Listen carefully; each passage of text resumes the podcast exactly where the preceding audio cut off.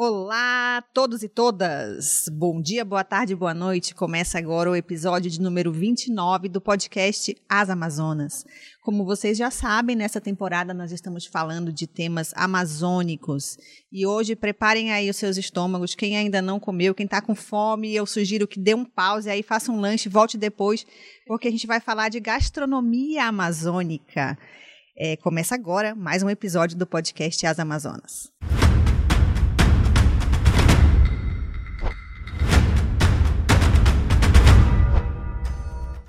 Está aqui com a gente hoje o catarinense mais amazonense que eu conheço, o Felipe Schedler. Ele mudou-se para Manaus na adolescência, é um dos chefes de culinária regional mais conhecidos hoje, já foi citado ali entre os 30 mais influentes pela Forbes, tem restaurantes em Manaus e abriu recentemente em São Paulo uma filial do Banzeiro. Felipe vai conversar comigo, com Liege Albuquerque. Oi, gente, tudo bem? Eu sou taurina, gulosa assumida e, obviamente, a gente já comeu antes do programa. Com Daniela Sayag. Oi, gente, tudo bem? Olha, só de eu ouvir falar assim, no nome Felipe, eu já lembro do cardápio do Banzeiro do Moquém, a qual sou cliente. e aí não tem como a gente não ficar aqui com água na boca, com esse, como a Aruana falou, catarinense mais amazonense que pode existir, porque usa justamente os nossos ingredientes ingredientes inusitados que a gente conhece de uma forma que a gente nunca imaginava. Então eu estou aqui já com água na boca para esse papo. Felipe, eu queria é, começar te perguntando em relação a como é que a, essa, os ingredientes regionais mesmo entram ali na, na, sua, na sua vida profissional, né? É, você fez cursos aqui em Manaus e fez cursos fora do estado também na área de gastronomia e tem uma formação muito em restaurantes, né? É, mas eu imagino que nesses restaurantes não tinha tanto né, a presença da culinária regional. Como é que ela entra aí na tua carreira? Olha, eu acho que a, eu posso dizer que a culinária regional, ela, ela da Amazônia, é um grande desafio para quem vai explorar ela, porque não existe muita literatura sobre isso, né?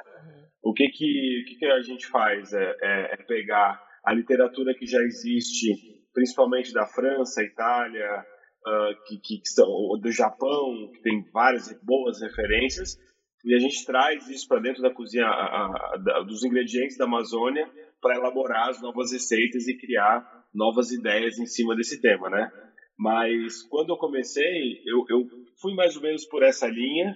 Eu acreditava que esse era o caminho, mas é, há muito ensinamento na, na, na, Amazônia, o que, é, o que é muito importante de ser lembrado, assim. Eu fui, eu lembro que eu ia para as feiras há 15 anos atrás e eu perguntava para as pessoas, por exemplo, ah, você faz caldeirada? Para o peixeiro lá. Eu faço, esse peixe é bom para caldeirada. E como é que você faz? Aí o cara falava, aí eu ia na barraquinha do lado e perguntava de novo. Aí eu uhum. perguntava de novo. Então, de repente, eu ia criando um, um, um contexto de receitas que dava para entender exatamente a essência daquele sabor e aí chegar até o resultado final, né? Melhorado ou reinventado. É, a gente a gente viu de uns é 12, talvez 15 anos para cá, um movimento muito grande é, de aceitação né, desses ingredientes amazônicos, ainda tido muito com exóticos, como curiosidade. Eu acho que é, o Alex Atala foi um grande impulsionador, né? A culinária paraense, né? Começou muito esse movimento no Brasil pela curiosidade é, da culinária paraense e hoje a amazonense inserida principalmente com os peixes. É, você acha que o mundo mudou, o Brasil ficou mais receptivo? Como é que a, a culinária, a gastronomia amazônica passou a ser tão aceita, né? Ou pelo menos as pessoas têm curiosidade a respeito. Açaí, por exemplo, um grande exemplo, hoje está em Miami e outros lugares. Como é que se deu essa, esse movimento, Felipe?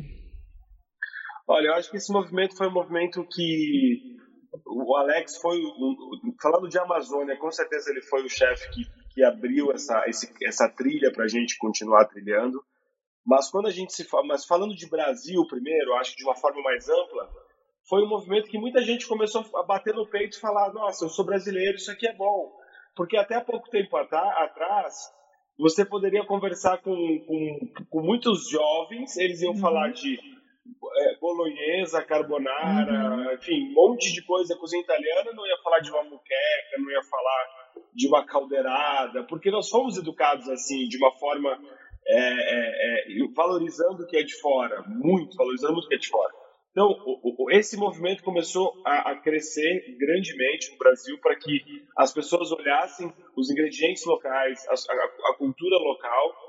E aí, o que foi que aconteceu é que é, é, a Amazônia começou a se tornar a estrela da festa, porque todos os outros biomas que a gente tem, eles são semelhantes em algum lugar do mundo, ou eles têm alguma similaridade, ingredientes, é, ainda que alguns biomas ainda têm grandes ingredientes totalmente brasileiros, mas a Amazônia ainda é uma parte mais para lapidar, sabe? É um diamante bruto incrível que todo mundo quer ver ele pronto e, e, e eu acho que isso é super importante.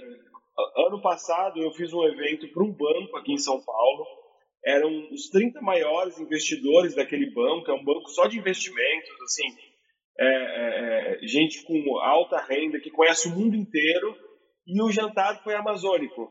E quando eu estava no meio do jantar, eu fiquei pensando assim, gente, há cinco anos atrás, talvez quatro anos atrás, isso era impossível de acontecer.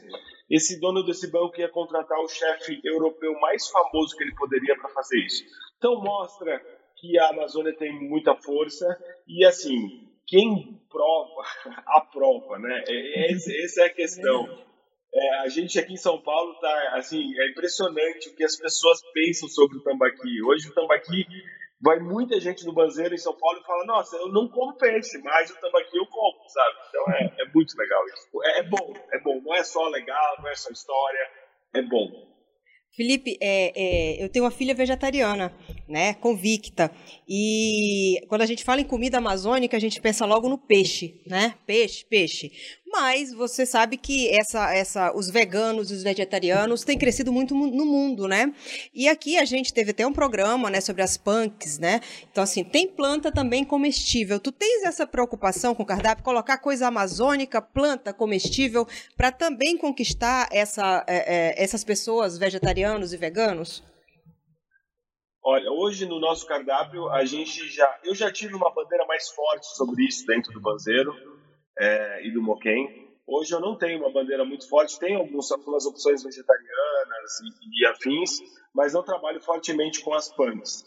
E eu acho assim, eu acredito nas punks, eu acho que elas são incríveis, é, mas eu não, eu acho que ainda não não está combinando com o meu momento, sabe? Sim. Eu acho que o restaurante ele vive um momento do que a gente quer fazer, do que a gente quer criar. Claro. E eu, e eu acho que, que as punks ainda não, como já estiveram no passado, agora deu uma reduzida, depois volta lá na frente. Sim. É, é, é um ciclo que vai se passando.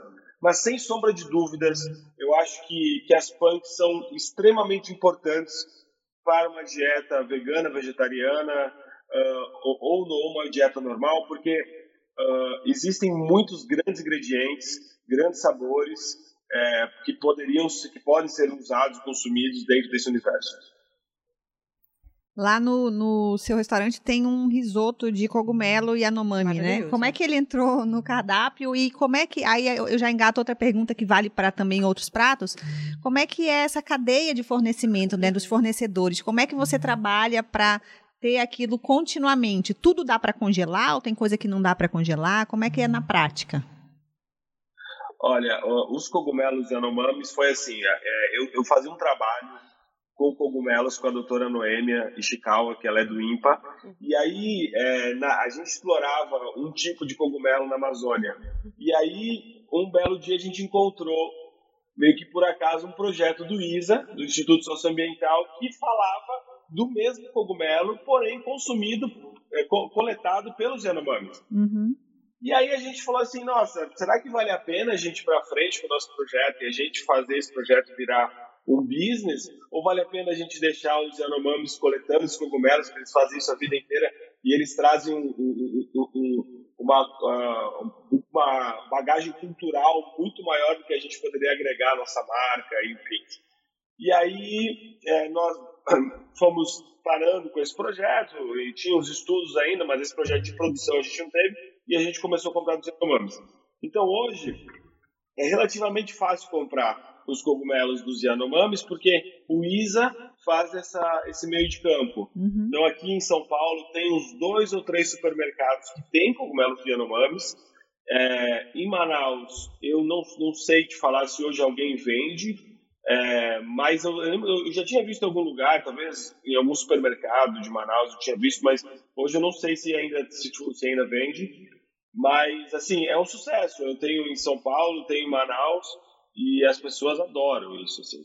É, e, e, a questão dos ingredientes, é, é, é eles, esse é um grande problema. Assim. Tem muitos ingredientes que perdem muita qualidade é, é, congelando e tudo mais. Então, assim, eu vou dar um exemplo de um produto que eu acho genial da Amazônia, assim, que eu acho sensacional. Maracujá do mato. Adoro. Adoro. Sim. Não é? Então, o maracujá do mato é, não tem como congelar, não tem o que fazer é e tal. Aí você imagina que você vai falar, ah, vou fazer algo com maracujá do mato. É. Ele, ele, ele vai ter dois, três meses, aí ele acaba. É. Depois ele uhum. vai ficando escasso. É. E tudo muito na Amazônia assim, né? Cubil, uhum. abricó, é sorva, é tudo muito de época. E não existe uhum. produções, né? Uhum. É, você usou dois, dois nomes assim que são muito familiares de reportagens que eu já fiz. Uma é da Noêmia, né? Ela, ela tem um trabalho sensacional realmente com cogumelos. Eu fiz um bloco inteiro de Globo Repórter com ela uma vez. E o ISA, o Instituto Socioambiental, que está lá também no Alto, no Alto Rio Negro, é, que tem um trabalho muito grande justamente tentando colocar essa escala, né, Felipe? Porque é, nós, um, um dos carros-chefes para a economia da região é tentar a, a, gente produzir os frutos da floresta, o extrativismo, é, os coletores, como é o caso de castanha, para ter valor a floresta em pé e ao mesmo tempo sustentar essas famílias. Mas a gente ainda tem uma questão de falta de escala de mercado. Então eu lembro que é, o Isa, a, a pessoa que representava, acho que era o Beto na época, Luísa falou assim: ó, a gente até consegue vender para supermercados em Rio e São Paulo, até para fora, exportar para a Europa, que tem o interesse, mas é que eles não podem correr o risco é, de cativar um cliente e o cliente dizer assim: ah, eu quero tal fruto ou tal castanha. Uhum. Ah, desculpa, é, lá na Amazônia, nessa época, não tem. É, é, e aí isso é um grande empecilho para desenvolver a economia, sobretudo de extrativismo e, e, e de coletores na região amazônica amazônica. Minha pergunta para ti é: por tudo que você tem andado é, e que faz essa junção entre a gastronomia, os ingredientes regionais e esses grandes mercados consumidores, você vê algum tipo de solução para para a gente eliminar mesmo esse gap, a gente tem tanto para mostrar. Existe um consumidor que quer, mas existe também uma questão é, de hábito mesmo, cultural, relacionado a um comércio. Produtos made in Amazônia é, é, podem ter, digamos assim, essa, essa vírgula, eu vou esperar é, porque não é a época, ou isso é impraticável em termos comerciais? Não, eu, eu, eu acho que assim, existe uma, uma, uma, cultura dentro da gastronomia que fala que você deve trabalhar com os ingredientes do momento e deve aproveitar aquilo, né? Então, se a gente pegar o moranguinho, por exemplo, morango na época certa dele, ele, ele tem menos agrotóxico, ele é uma fruta melhor na, e, se não é orgânico, claro, mas é, em outras épocas ele, ele assim, ele foi criado para nascer naqueles meses que ele nem deveria. Quase um monstrinho, né? Assim. É, é quase um monstrinho, exatamente. Então, assim, é, os países europeus, grande parte deles, eles aceitam que eu como em janeiro isso, em fevereiro isso, em março aquilo, faz uhum. parte da dieta deles, assim a nós, nós ainda temos uma cultura que nós queremos comer de tudo o tempo todo, e isso está errado, isso não, não funciona. E, então, assim, isso, isso, é, isso é o problema que, que traz. E aí acaba trazendo um desinteresse nisso, né? Ah, nas pessoas por produtos que só vão ter um, um, um pouquinho. Eu, eu, eu acho assim, a castanha funcionou muito bem no mundo inteiro Agora vai tentar comprar uma castanha fresca em qualquer lugar fora de Manaus, ou de Belém, ou do norte, uhum. assim. Você não acha, você eh, não existe, aí você tem que comprar uma castanha que já foi torrada, que é maravilhosa, só que você não acha mais a fresca. É, o açaí, por exemplo, o açaí funciona porque você congela e ele está tá pronto para ser consumido. É, mas os outros ingredientes, eles sofrem muito mais com isso. E aí, aí, aí ainda tem uma outra questão. Não há produção. Eu sou, eu, gente, eu sou fã de um lugar em Manaus. Assim, quando vai jornalista, chefe de cozinha, amigo, tem um lugar que eu indico, a barraca da Dona Rosa, que fica ali próximo do aeroporto, aquela barraquinha na, na, na, na, na, na Torquato Tapajós. Uhum. Eu acho que ali tem o maior apanhado de frutas da Amazônia, porque lá você encontra ao mesmo tempo, lá você encontra de tudo que está na época, é, é, tem lá. E aí, em alguns momentos, eu fazia eventos, algumas coisas com essas frutas, eu chegava, ah, hoje eu preciso de é, 10 quilos de sapoti. Sapotilha, né? Sapotilha. Aí, ah, eu, eu tenho, ok, te arrumo. Aí, você tem mais um quilo? Não, só tenho isso, agora só ano que vem. então é muito pequeno, não existe. E esse sapoti provavelmente veio de uma, de uma produção de quintal, de fundo de quintal, que a pessoa trouxe de casa, do sítio dela, não é aquela planta isso, né? Felipe, deixa eu te perguntar, é, eu lembro do. Eu tô lembrando agora do negócio que eu gostei pra caramba que eu comi no teu restaurante, que é o é, brownie de macaxeira. Como é que chega num negócio desse? Eu queria entender como é que, que, que vocês, né, chefes, ficam misturando as coisas que combinam. E, ah, eu vou fazer um brownie de macaxeira. Ah, eu vou fazer um petit gâteau de cupuaçu. Levanta e pensa nisso. Como é que é? Vocês ficam testando. Como é que sabe se funciona ou não, pois né? É. Essa mistura ali. É, não, é, é assim, eu vou ser bem sincero, tem várias formas disso acontecer, né? Uma delas, pô, você, você fica estudando sobre bolos. Você entendeu que o bolo faz isso, isso, isso. E aí você vê um bolo de coco. Nossa, bora do bolo de coco, mas não tem isso. Mas se tem coco, podia ter macaxeira e tal, aí pode mudando. Ou às vezes é um acidente, assim, você tá lá e daí alguém, sabe, lá limpando o chão fala, mas por que, que não põe uma macaxeira? Aí você fala, é verdade, uma macaxeira vai bem. Então essas coisas acontecem, assim, elas, elas fluem existe a, a, a academia, existe os livros, existe uhum. todo um contexto, mas também existe muito um, um, um, instinto de toda a equipe que faz isso, né? É, eu não vou citar nomes de restaurantes, porque talvez isso pode diminuir eles, né? Eu não acho que diminuiria, mas... Não, uhum. Mas, assim, tem grandes restaurantes do Brasil que quem faz o menu inteiro são a equipe, não é mais o chefe exatamente. Uhum. O chefe ele vai dar a cereja do bolo, ele põe um pouquinho, tira um pouquinho, só dá uma afinadinha. Mas quem cria tudo é ele. Porque são várias histórias, várias pessoas que estão ali. Então, ó, você vai criar uma sopa, o cara vai dar a vida dele para aquela sopa e ele vai fazer de tudo para aquela sopa ser incrível. Então, essa, essa transformação de de contar com a equipe é muito importante, assim. Recentemente aconteceu algo muito desse tipo aqui no Banzeiro, eu não estou lembrando o que, que foi, a gente fez vários pratos, mas teve uma que a pessoa me falou assim, e se a gente fizesse assim? E aí vem aquela coisa, né? Por que, que eu não pensei nisso antes, cara? E, e, e, o porquê que eu não pensei nisso antes, normalmente ele vem junto com. Vai, foi uma boa ideia, né? Porque uhum. se você pensou assim, eu lembro que quando eu fui é, ao Banzeiro em São Paulo, logo que inaugurou, é, tinha uma parte da equipe era de gente que morava aqui e foi com você para ir, né? E agora você falou aí da importância da equipe e tudo. Na hora que você foi compor a equipe hoje, na composição da equipe, isso é um fator que você considera? Essa mistura aí saudável, né? De, de, de pessoas com diferentes experiências? Como é que é para montar essa equipe? Sim, olha, hoje é, nós viemos na época, se eu só me engano, com 10 pessoas de Manaus. É, hoje nós estamos com umas 7, porque umas 5 saíram vieram mais duas novas. É, e o, o meu subchefe lá no Banzeiro, ele é uh, de Manaus.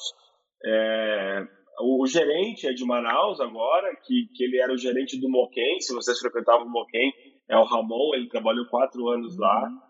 E assim, é, é muito, é, é muito importante ter isso, porque na linha de frente do atendimento, quando, quando chega um novo colaborador, um novo garçom, muitas vezes ele não faz ideia do que é tucupi, guarini, tambaqui, sabe? É.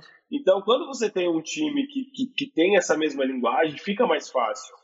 E o que é engraçado é que os próprios clientes, muitas vezes que já sabem, falam: eu quero ser atendido por aquele fulano lá, por, pelo amazonense, eu quero ele, ele, ele me explica melhor e tal. Então essa sinergia é muito importante para as coisas acontecerem. Felipe, Dizem que cumaru é a baunilha da Amazônia, que o pirarucu é o bacalhau da Amazônia. Existe alguma similaridade mesmo com esses ingredientes nossos ou a gente faz essa correlação com esses sabores universalmente aceitos para que a gente tente explicar um pouquinho. Por exemplo, a gente tem aqui a tradição do boi, né? Tem muita gente assim, quando vai explicar o boi por aí, eu me tremo todinha de raiva, mas diz assim: o boi é como se fosse um carnaval da floresta. Não tem nada a ver. Cunhaporanga é a rainha da bateria, meu Deus! Mas eu te pergunto, em relação da gastronomia, o cumaru é baunilha? O pirarucu tem alguma similar, similaridade com o bacalhau ou isso aí é marketing? Não, eu, a, o, o, o, cumaru ele tem uma, é, uma similaridade com a baunilha, e aí por isso que vem a história de baunilha da Amazônia, ele é mais inofensivo. Ao, ao meu ver, há um problema com o pirarucu. Porque se você põe o nome bacalhau, seja ele de onde for, você faz uma relação com o bacalhau. E pirarucu perde, uh, né? É, pois é. E pirarucu perde. É, é. Então, se você fala assim, olha aqui, pessoal, vou servir para vocês um pirarucu salgado. Ok, vai comer, vai gostar, não vai gostar, beleza.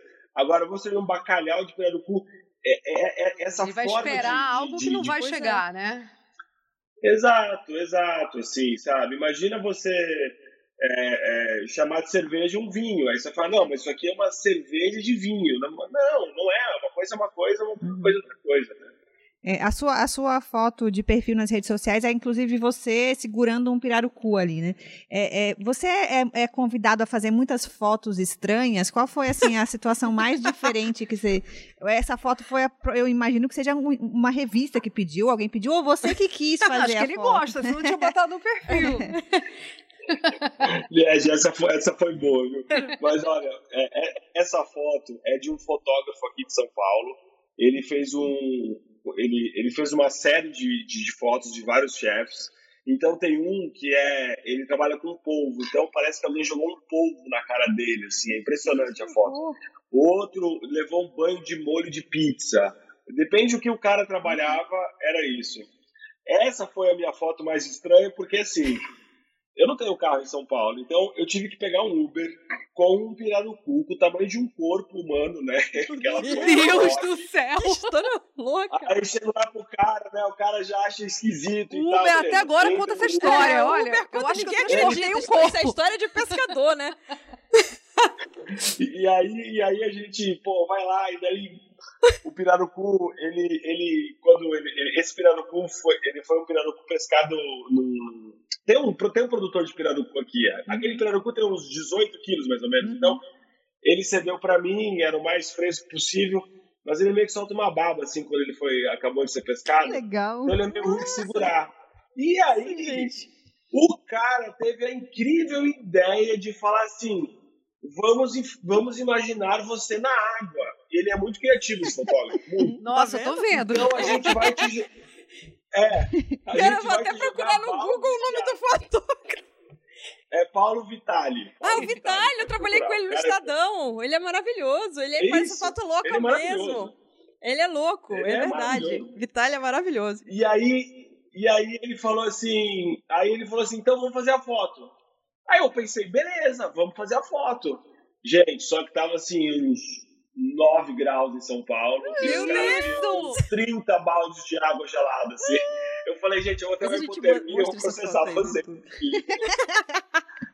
YouTube. Tá Não, merda. é- essa foto merecia louco. A realmente uma foto de perfil, porque é uma É. foto que tem história, né? Exato. E por falar em ter história, é, eu conversei muito com a, com a arquiteta né, do, do Banzeiro aqui de Manaus, que viajou para São Paulo para fazer o Banzeiro de São Paulo, e o Moquém, que é a Cláudia Nerlin. E cada peça, né, desde o prato até a canoa que está ali no Banzeiro, é, até aquela parede que imita a escama do pirarucu. E as fotos é, têm uma história para ser contada. Minha pergunta, na verdade, são duas perguntas. A primeira, eu queria que você falasse um pouquinho desses detalhes do teu restaurante, para quem já foi ou ainda vai lá, poder reconhecer e valorizar a história de cada um. E queria te perguntar de que maneira esse cenário e essa contextualização faz, fazem parte mesmo para você entrar naquele mundo da gastronomia amazônica e não apenas sentir o sabor, mas se sentir ambientado num contexto amazônico. Olha, é, eu, eu só vou falar um pouquinho da Cláudia. Eu acho que a Cláudia é o seguinte: ela é uma excelente arquiteta, mas mais do que isso, ela tem uma sensibilidade absurda.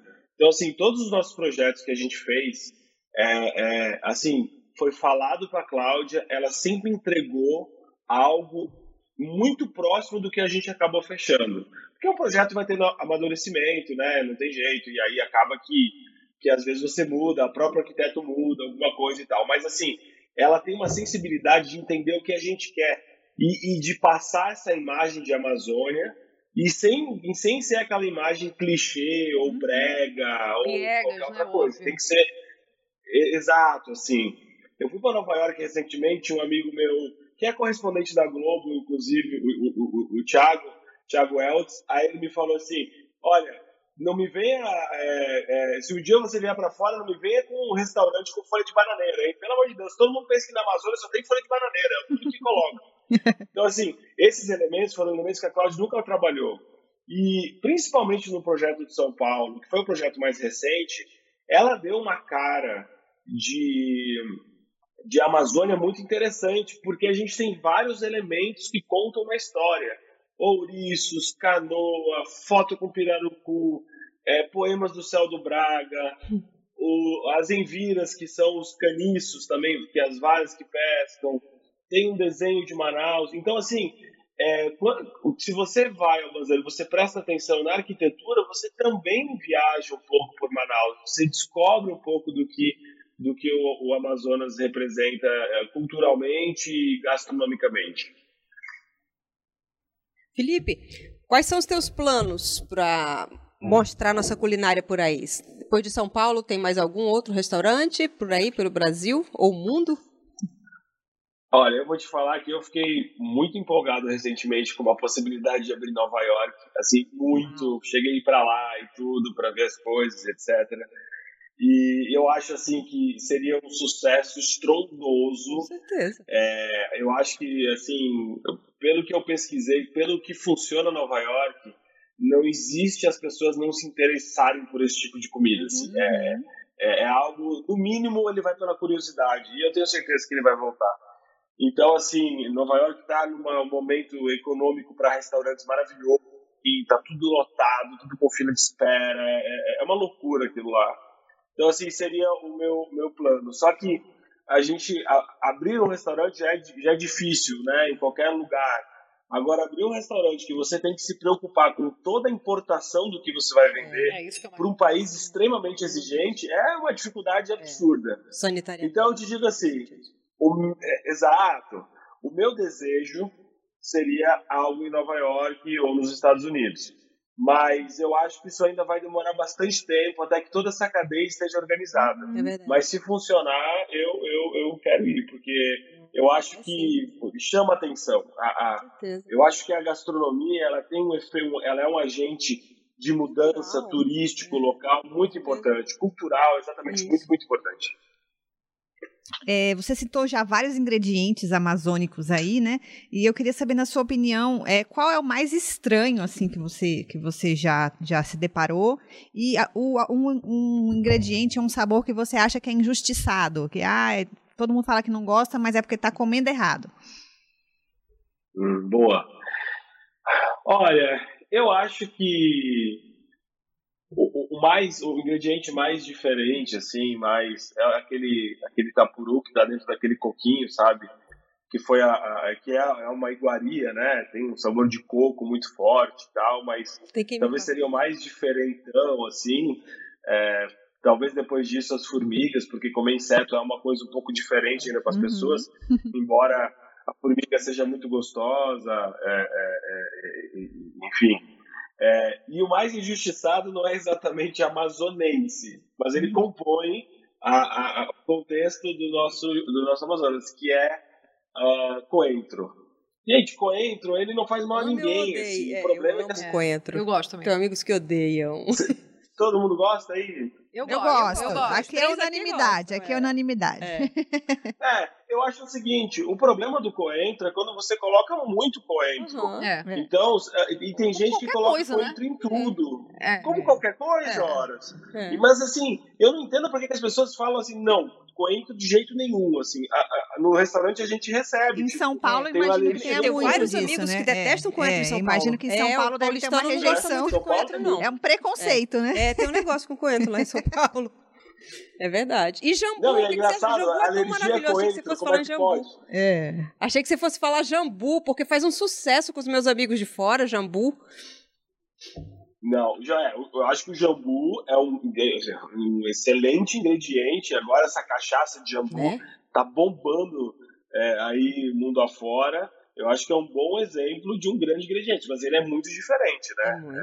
Sim. Mas, mas as pessoas gostam normalmente. Não, não, não é que nem coentro. É, Eu vi uma, uma vez uma pesquisa no IMPA, e aí eu, é, eu, eu queria muito fazer essa pergunta. É, você falou da Noêmia, é, agora você falou do Jambu, que tem, que tem pesquisa no IMPA sobre isso. É, as pessoas, os pesquisadores da Amazônia, que de alguma maneira é, pesquisam alimentos, é, vocês bebem também nessa fonte? Vocês chegam a ter acesso a esse tipo de pesquisa? É uma fonte de um- uma descoberta de um novo ingrediente ou combinação? Ou isso é mais raro? Não, eu acho que é o seguinte. Esse- ah, existe um problema ne- nesse contexto. O pesquisador, muitas vezes, ele faz grandes pesquisas, como você citou agora. Essa pesquisa é publicada numa revista científica e ela vai para a gaveta dele. Isso. E não vai para um conhecimento é, é público, assim. Público. Então, quando eu conheci a Noêmia, ela me abriu esse universo. Ela falou: olha, eu sou uma funcionária pública, você tem direito do que eu faço aqui. E aí ela me mostrou um universo de coisas Que hum, que, assim, extraordinárias dentro desse mundo acadêmico de pesquisa. Então eu conheci através dela o Valdeli Knupp, né, que, que faz as punks, que é um gênio. Uhum. O, o, ele não Ele esteve aqui com a gente, dele, viu? Vou só fazer uma, uma É. propaganda aqui nossa. Ele teve em, em- em né, episódios passados, então quem estiver assistindo agora, vale a pena voltar lá com o Valderi, que foi uma entrevista muito bacana mesmo. Uhum. Exato, o Knupp é um gênio, assim, sabe? É, a Noêmia mesmo, a Noêmia me mostrou um mundo do universo dos cogumelos, de tudo. Então, é, eu acho que o acesso a essa informação, dessas pesquisas, ele é muito importante. É, e ele se perde, as pessoas, no final das contas, acabam não, não contando muito com isso. E isso está errado. Então, nos lugares que tem acontecido isso, está tendo muito sucesso. No Rio Grande do Sul está tendo uma exploração de cogumelos e trufas muito grande, porque foi aberto isso, Uhum. assim, os, os pesquisadores e os chefes se conectaram e as coisas evoluíram muito, né? E aí na Amazônia a gente tem toda uma estrutura de, de estudo de peixes que é genial, é, que, que, que você encontra várias respostas até de alternativas de peixes.